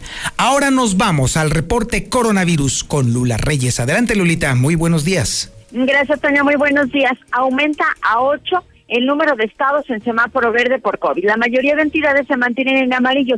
Este será del 12 al 25 de abril del 2021, estará vigente este semáforo. Entonces, ocho entidades estarán en semáforo verde de riesgo epidemiológico y ninguna estará en rojo. La mayoría entonces en amarillo, entre ellos está Aguascalientes. Pero México registra ya 207.020 muertes por COVID-19. Ayer viernes 9 de abril el país llegó a esta a esta cifra de muertos por COVID, según da a conocer la Secretaría de Salud a nivel federal. Pero la Semana Santa podría reflejar impacto en contagios COVID. Esto es la siguiente semana. Teniendo en cuenta el periodo de incubación en los próximos días, se podría haber un aumento de casos por las vacaciones. Así lo dio a conocer José Luis Salomía, director de epidemiología. Dejan a médicos particulares sin fecha para ser vacunados. A tres meses de la promesa presidencial, Gobernación y Salud ofrecen levantar censo pero los particulares protestaron afuera del Palacio Nacional por discriminación en las políticas y es que ni siquiera les han dicho cuándo los van a vacunar. El presidente López Obrador les dijo el día de ayer, espérense, espérense a que les toque. COVID-19 afectaría el conocimiento, daño parecido a una persona con Alzheimer leve. Viene un triple reto, la desesperanza, la pobreza y la violencia. Así lo afirmó la directora de la Facultad de Psicología, que bueno, pues está dando a conocer que el COVID está afectando también al conocimiento. Ni la cuarentena ni la vacunación logran frenar ola de COVID en Chile. Según un estudio de la Universidad de Chile, las actuales cuarentenas están siendo menos eficaces para evitar contagios por COVID-19 y es que mucha gente no se toma en serio esto de la cuarentena. En el mundo ya hay más de 135 millones de contagios. 2 millones 931 mil ya murieron por COVID-19. Hasta aquí mi reporte. Buenos días.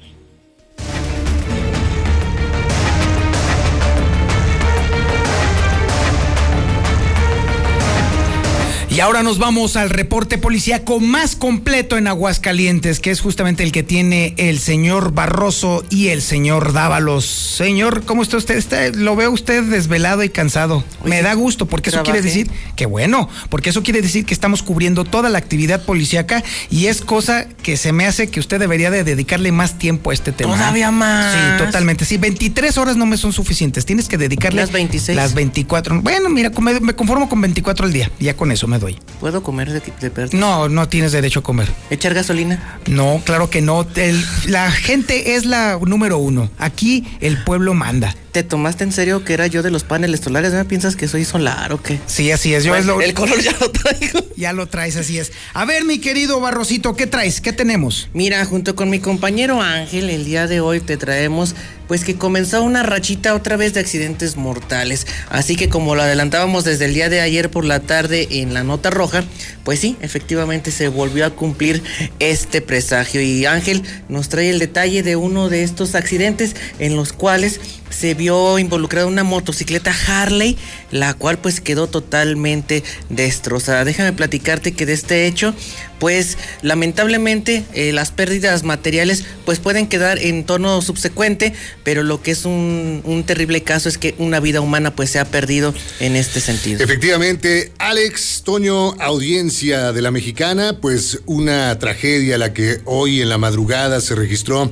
allá en la carretera estatal eh, 27, una jaca de acero enorme, 1600 centímetros cúbicos, una Harley Davidson de estas que usted ve por la calle que llaman mucho la atención, pues iba viajando a exceso de velocidad por esta arteria de nuestro estado, Eh, su conductor, pues un hombre ya de 44 años, vecino allá de Rincón de Romos, en un momento dado perdió el control de esta unidad y se precipitó contra la carpeta asfáltica.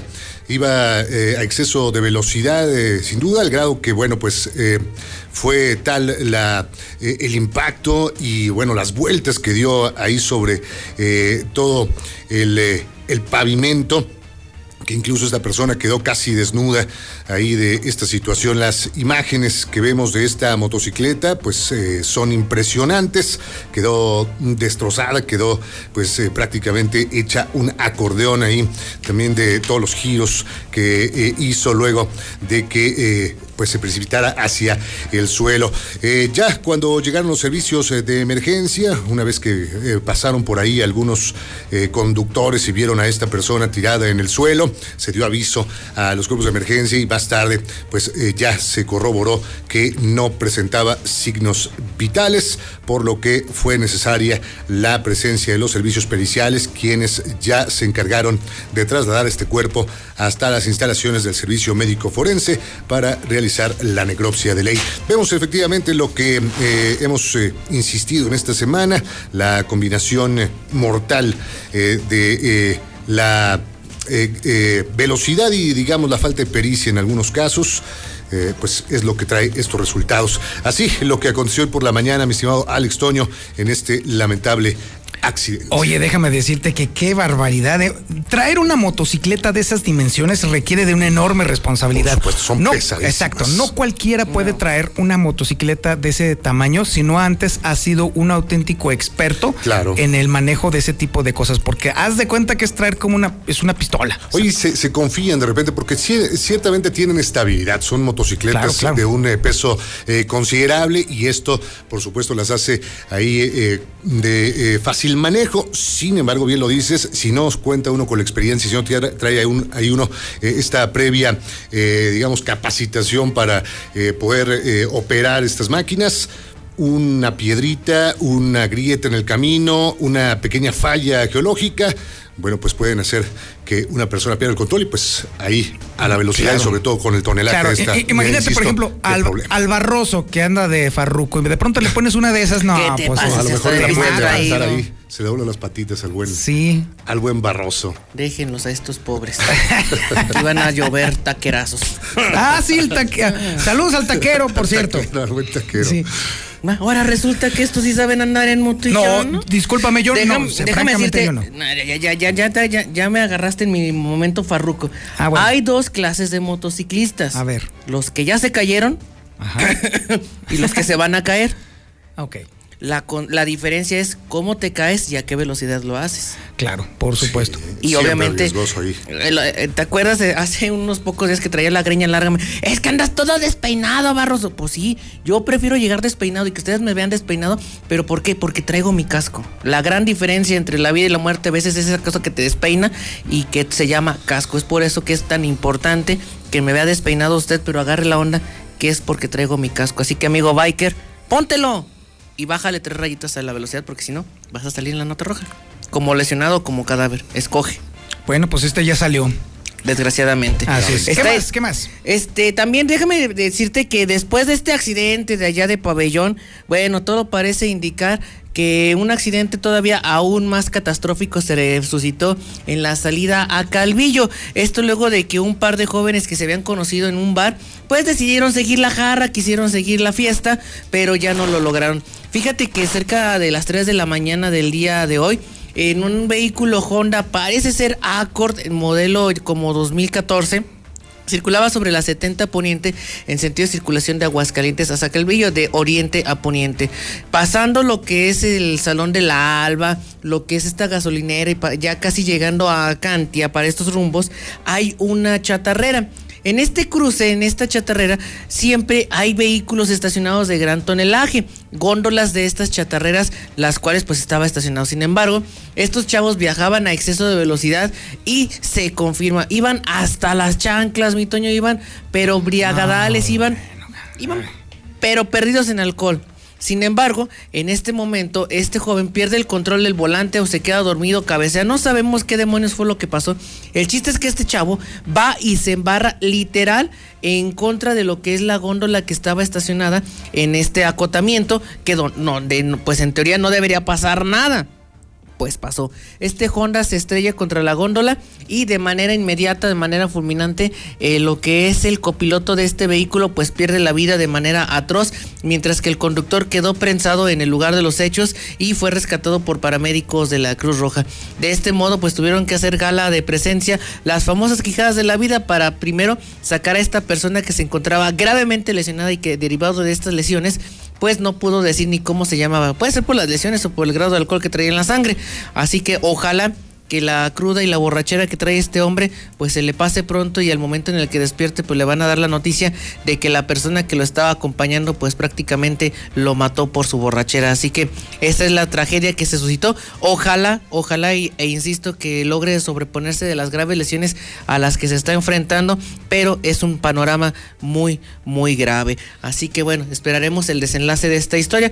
Y para cerrar, eh, mi estimado Antonio Zapata Carvajal, reportero. ¿Cómo que Carvajal? Ah, ¿no? Es Cabral. Ah, eso. Cabral. Ándale, pues. Este, Carvajal. Deja- pues, ¿Qué friega le acabas de poner a mis abuelos, hombre? En fin, ya, ¿verdad? Ay, no, un saludo para todos ellos. Bueno, Sí. en ¿Qué fin, eh, déjame decirte que se llevó a cabo un reporte medio extraño ayer por la noche, cerca de las 10 de la noche, cuando vecinos de la calle Oblatas, esto en Villa Teresa, pues empezaron a referir al servicio de emergencia que, oiga, este, no nos puede mandar una patrulla. Sí, claro que sí, ¿qué está sucediendo? Pues es que hay vísceras tiradas en la calle. ¿Qué? ¿Vísceras humanas en la calle? Sí. ¿De veras? Sí, es que aquí se ve como unos pulmones, una tráquea. A ver, a ver, no me está jugando. Todavía incrédulo el del C5, ¿no? No, de veras, es que aquí están las vísceras, hay sangre, no sabemos de qué sea. No esté jugando. Mire, ahí le va una foto que se las mandan. Sopas. Tripas. Tripas, literal. Tripas. Bofe. Hígado. Tráquea y pulmones derramados en plena calle. Bueno, pues llegan los de Terán Norte, así como que diciendo, este, pues va- va- vamos a ver el reporte y sopas. También que confirman el reporte. ¿Sabes qué? Ese 5, mándame a periciales porque sí, el reporte es efectivo. No, pues ya te imaginarás.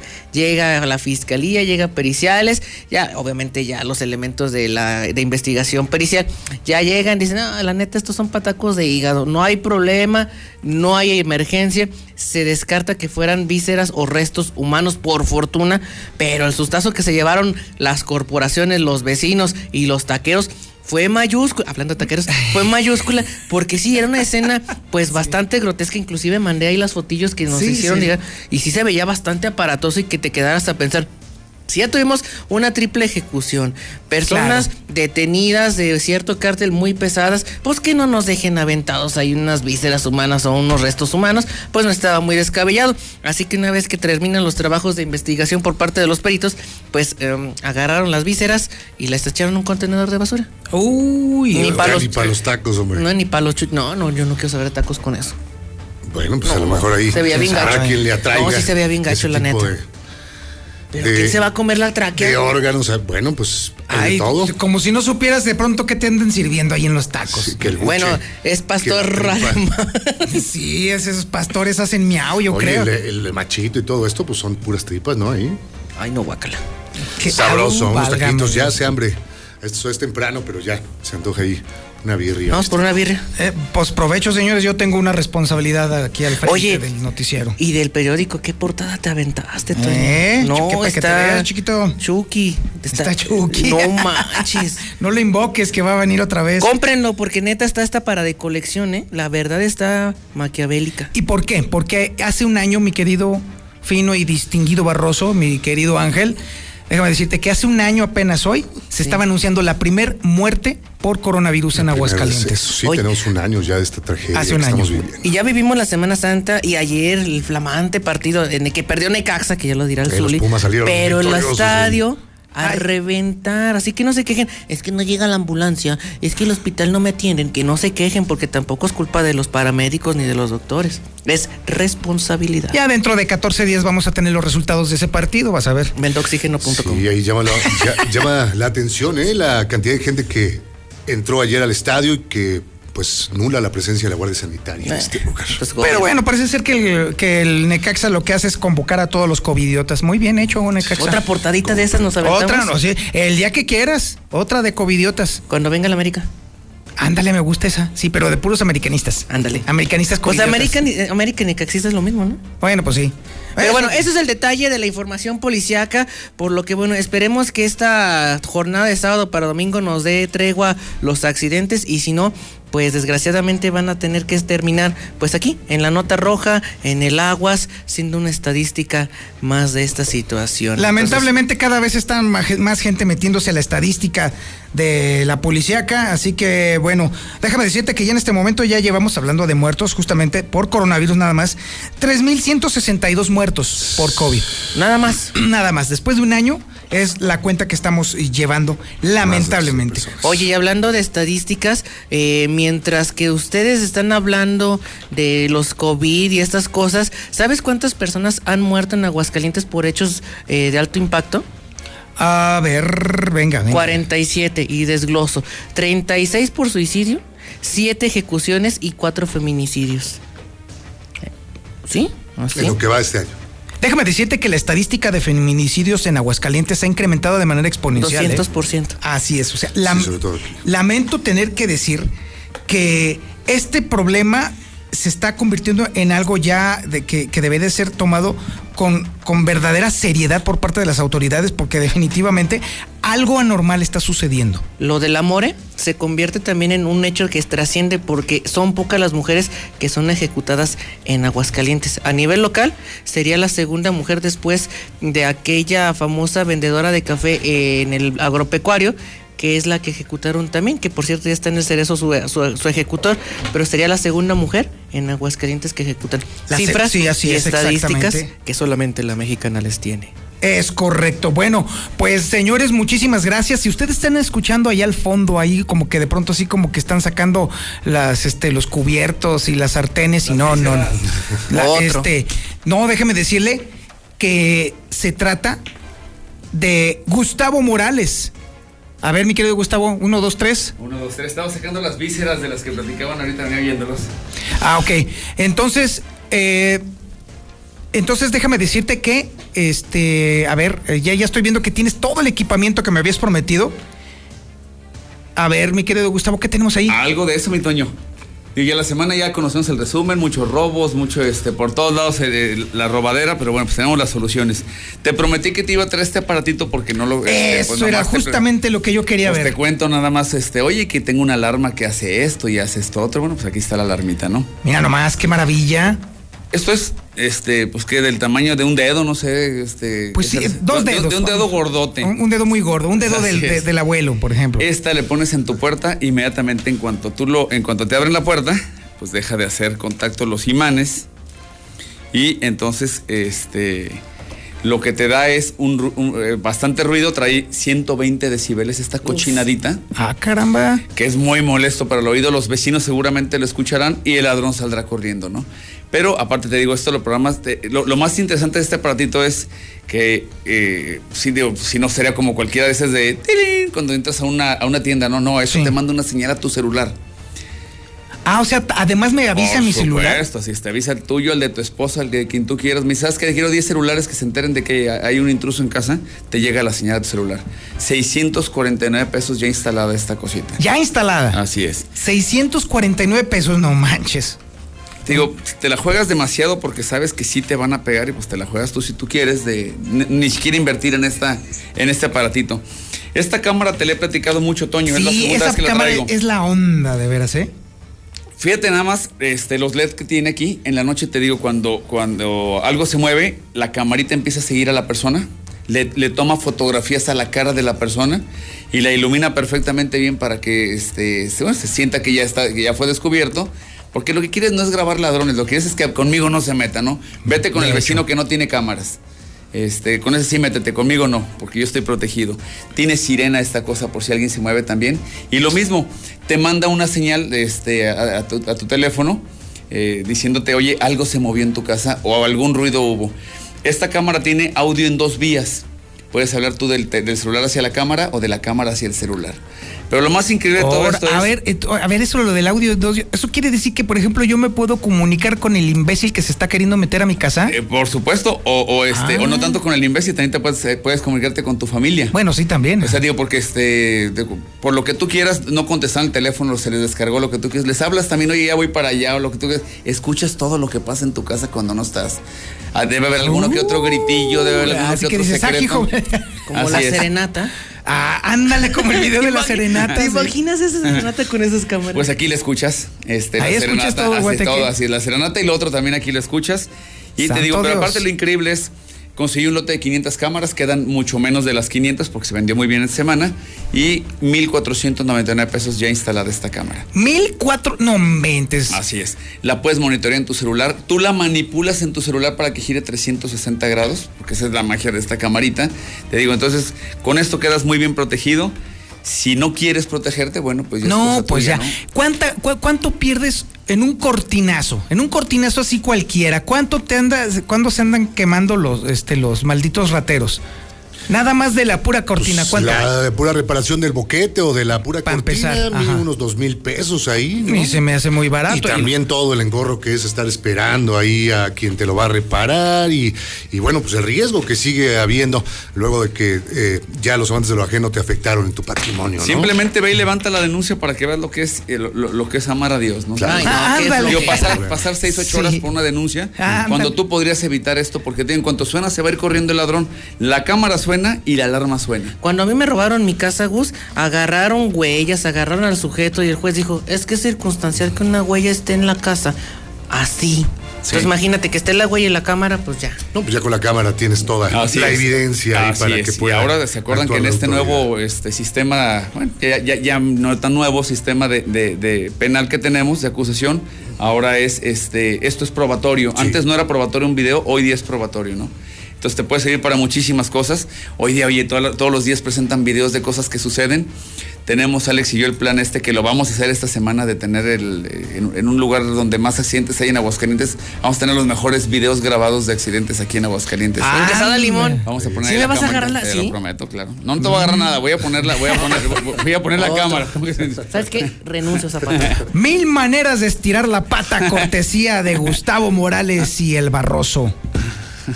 Este Está bien. anuncio no tiene publicidad. No, claro que no. Y te decía, fíjate, esta semana, este, y, eh, en lugar de subir, el dólar, el dólar ha sido, ha, ha ido bajando poco a poco y bueno, yo lo repercutí inmediatamente en estos precios. Hoy te haces de un paquete de cámaras, cuatro cámaras metálicas de 2 megapíxeles, con disco duro de 500 gigabytes, con tu este, grabador, con la instalación ya con 100 metros de, de cableado, que es todo, ya tú olvídate de todo.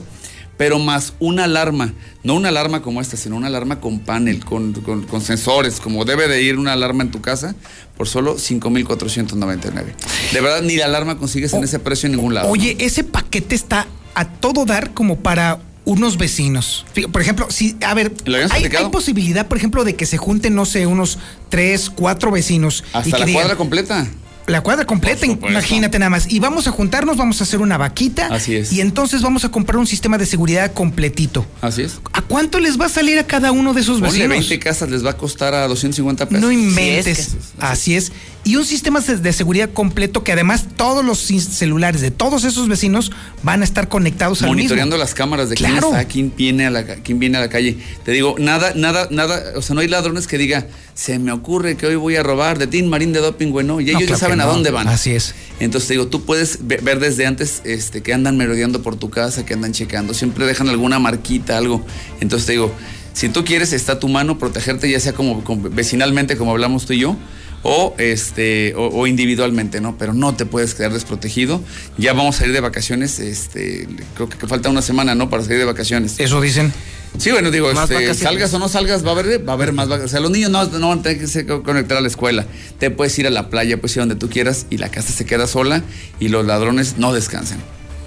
Oye, a ver, Gustavo, ¿cómo le hago entonces para ponerme de acuerdo contigo en caso de que me interese a mí comprar mi propia alarma, mi propia cámara, o ponerme de acuerdo contigo para que los vecinos entonces hagan esa vaquita? Mandas un WhatsApp tan sencillo como eh, escribir al 449-111-2234, pedir un presupuesto y tenemos una ventaja. Hoy mismo te instalamos y la segunda, si no tienes ni idea de cómo protegerte, este, me invitas a tu casa.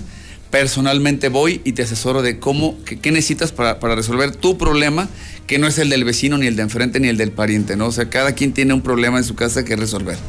Puede ser la azotea, puede ser la puerta principal. ¿Por dónde se te van a meter? Eso nosotros lo- lo- vemos. Excelente. Entonces yo te mando un mensaje de WhatsApp al 449 111 22 34. Ah, ya ves, Sí, mira, ya ya está. Sí, sí, ya me lo aprendí. Y entonces me mandas, es, bueno, yo te mando ese mensaje de WhatsApp y tú me vas a dar todo el dato y todo el detalle de lo que necesito. Así es. No de lo que se te ocurre a ti, lo que realmente necesita mi y casa. te lo voy a justificar. Mira, aquí vamos a poner una Ajá. cámara por esto, por esto, una alarma por esto, etcétera. Excelente. Ok, bueno, mi querido Gustavo, entonces ahora sí, sobre todo vecinos, vecinos, por favor, pónganse de acuerdo y protéjanse entre todos. Se trata precisamente de que hagamos fuerza todos para entonces defendernos, defendernos de los malditos ladrones que están por todos lados. Así es, así es, mi Toño. Somos los atraparratas, te vamos a ayudar a agarrarlos. 449-111-2234. Excelente, mi querido Gustavo. Pues entonces ya estamos puestos para que ahora sí la gente se proteja, por favor, ya. Bueno, mi Gus, muchísimas gracias. A ti, Toño, muy feliz fin de semana. Muchas gracias. Excelente, muchísimas gracias. Y bueno, ahora está llegando el momento Wheatgrass. Ya está acercándose. Ya se está acercando la super oferta porque ya saben que cuando llega aquí mi querido Beto sabe que se tiene que poner muy guapo, con algo chido, bueno, sabroso. Super, no solamente super descuento, sino también un buen bonche de protocolos para que usted limpie todas sus tripas. Y ya si de perdido, si las va a dejar regadas ahí en el camino, pues que digan, ah, mira qué bonitas tripitas, tan limpiecitas, tan bonitas. ¿Qué onda? mi- Mi querido Toño, mi buen Gustavo, pues buenos días a ti y a la gente que nos escucha, nos sigue a través de las diferentes plataformas. Y sí, efectivamente, hablamos de este reto Wheatgrass, en el cual pues solamente hablamos del tema de salud y como lo dice mi buen Gustavo, protéjase y eso es un tema inherente. Recuerde que la seguridad de su hogar es primordial, pero también su salud lo es y si no tiene salud, pues recuerde que no trae nada. Y precisamente este reto Wheatgrass, escuchaba con gran atención el podcast del reportero. en el cual- Maravilloso podcast, por supuesto. Sí, y veíamos también ese análisis precisamente donde es importante sentirse muy bien, pero sin exagerar, más bien hay que demostrarlo. Y en ese tema de salud, recuerde que nosotros a través de un licuado todos los días por la mañana en ayunas, con Wheatgrass, este suplemento alimenticio de nueva generación, que tenemos ya prácticamente más de seis años en el mercado y que pues obviamente tenemos cientos de testimoniales que avalan este este producto y que si, si usted lo quisiera medir, fíjate bien, mi buen Toño, mi buen Gus, si tú quisieras medir la efectividad del producto, bastaría con que te hicieras un examen de sangre, una biometría hemática antes y una después, para que vieras perfectamente cómo quedan tus triglicéridos, colesterol, ácido úrico, plaquetas, básicamente tu química sanguínea, y es por ello que muchos diabéticos, obviamente hipertensos, gente que trae triglicéridos y colesterol, lo consumen. Ya no se diga, mi buen Toño, aquellas personas que tienen problemas digestivos y que tardan más de 3, 4 o incluso más días en ir al baño porque obviamente no está funcionando de manera correcta su tracto digestivo. El reto Withgrass, recordemos que es tan confiable que cualquier persona de la familia lo puede consumir y en este sentido, pues lleva de la mano un plan nutrimental la entrega y una valoración y como tú bien lo dices mi buen Toño, pues vamos a hacer una promoción que es ya muy común de, de la mexicana. ¿Qué te parece mi buen Toño si A ver si ya- damos unas 10 llegó el momento, llegó el momento en el cual te pones guapo. A ver. Vamos este, a promocionar, ¿qué te parece? 10 productos, 10 protocolos. Ah, seguro. Que sean 15, ¿cómo ves? Ándale, ya me está empezando a gustar. A ver, Bueno, yo, aunque me, me mira. fal- me falta estímulo, me falta estímulo. A ver. Vamos a poner 20 Eso. promociones. Fíjate bien, al 20. 50% de descuento, Eso. a la mitad de precio, solamente 20 promociones No, no, para pero las- échale, échale algo más. Nada más la pura promoción. Vamos a ponerle, fíjate bien. A ver, venga. La entrega es sin costo. Ah, La, ok, la valoración libre de contacto sin costo. Ok, va. Ya El plan nutrimental va sin costo. Ya son dos. El producto al 50. Tres. Y pues para no variarle vamos a agregar el carbón activado Eso, cuatro. sin ándele. costo. Eso, ya, ándele. Trabajamos 24/7 las primeras 20 personas que nos marquen, no importa el día que agenden. Trabajamos los 7 días de la semana, somos 24/7, mi buen Toño. Ajá. Y es importante destacar que está sujeto solamente a estas 20 promociones. Puede adquirirlo el día de hoy. Le respetamos esta promoción para cualquier día de la semana o del mes.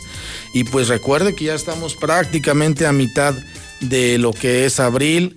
Y así se va rápido la vida, se va rápido el tiempo. Y si usted no le da un mantenimiento general a su organismo, si no lo desintoxica, mi buen Toño, Déjame decirte que aquellas personas que ya padecieron del COVID quedan totalmente devastados de su sistema inmune y aquellas que aún no nos ha llegado, pues en el momento en que nos llegue nos tiene que agarrar perfectamente persinados para que no nos ponga el susto de la vida o incluso nos cobre con la misma. Es correcto. Y entonces, a ver, ¿qué hacemos? ¿Cómo a lo- ser bien dónde te marco? A ver, para, para- a ver, señora, señor, apúntele, por favor. Ya sacó su papelito, ya sacó su número, su teléfono. Estaciónese Apúntate- para que no Sí. vaya a hacer nota de barroso y estaciónese. sí, exactamente. Apunte el siguiente número. Va a dejar la llamada como perdida o puede mandar mensaje vía WhatsApp. Ya sabemos que la clave helada de Aguascalientes es 449 y más bien así a- apunte el número que es el siguiente.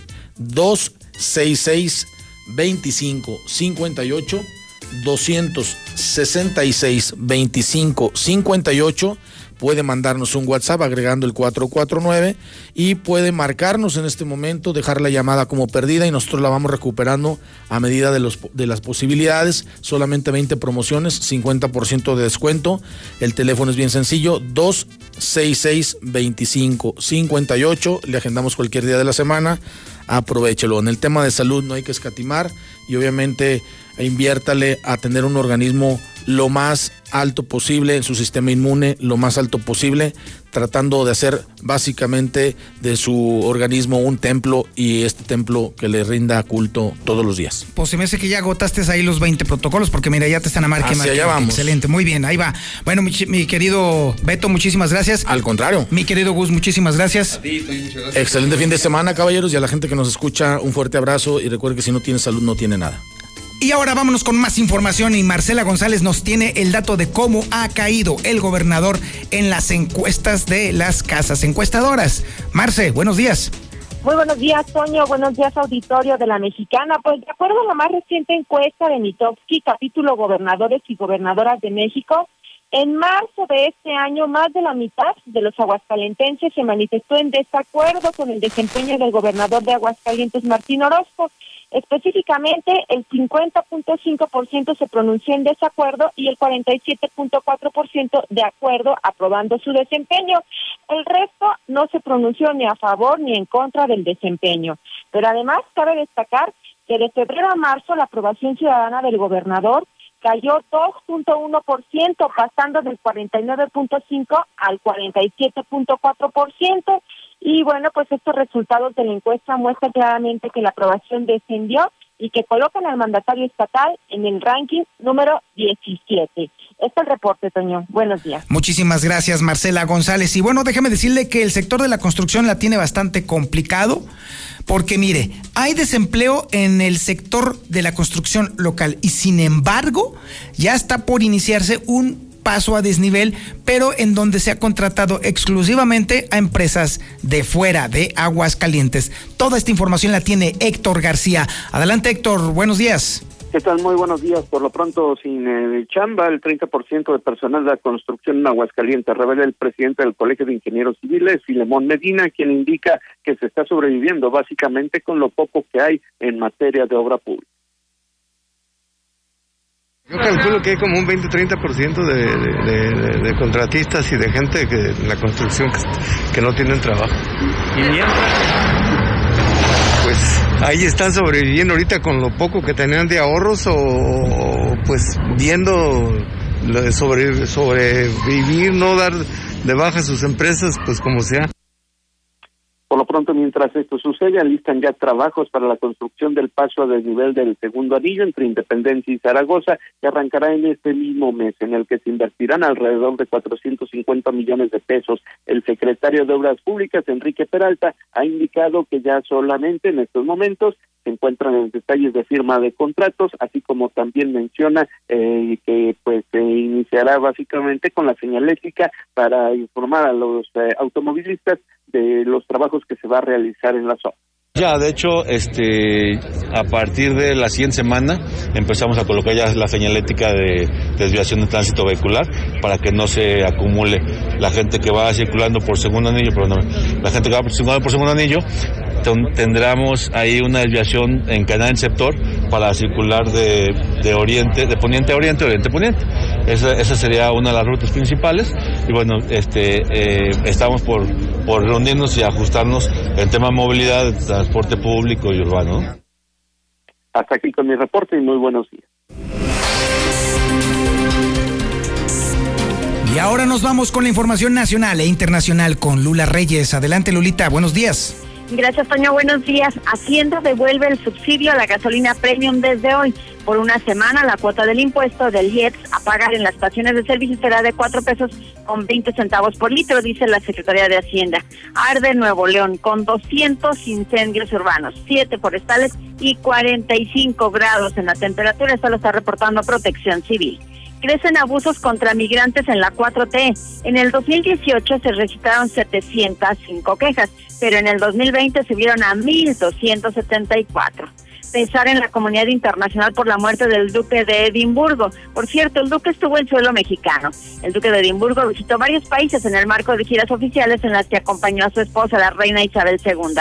En tres ocasiones estuvo en México, en donde se reunió con jefes de Estado y participó en competencias de polo. En la década de los 70 visitó nuestro país de manera informal y sus dos visitas oficiales junto a la reina Isabel fueron el 24 de febrero del 75, el 17 de febrero de 1983.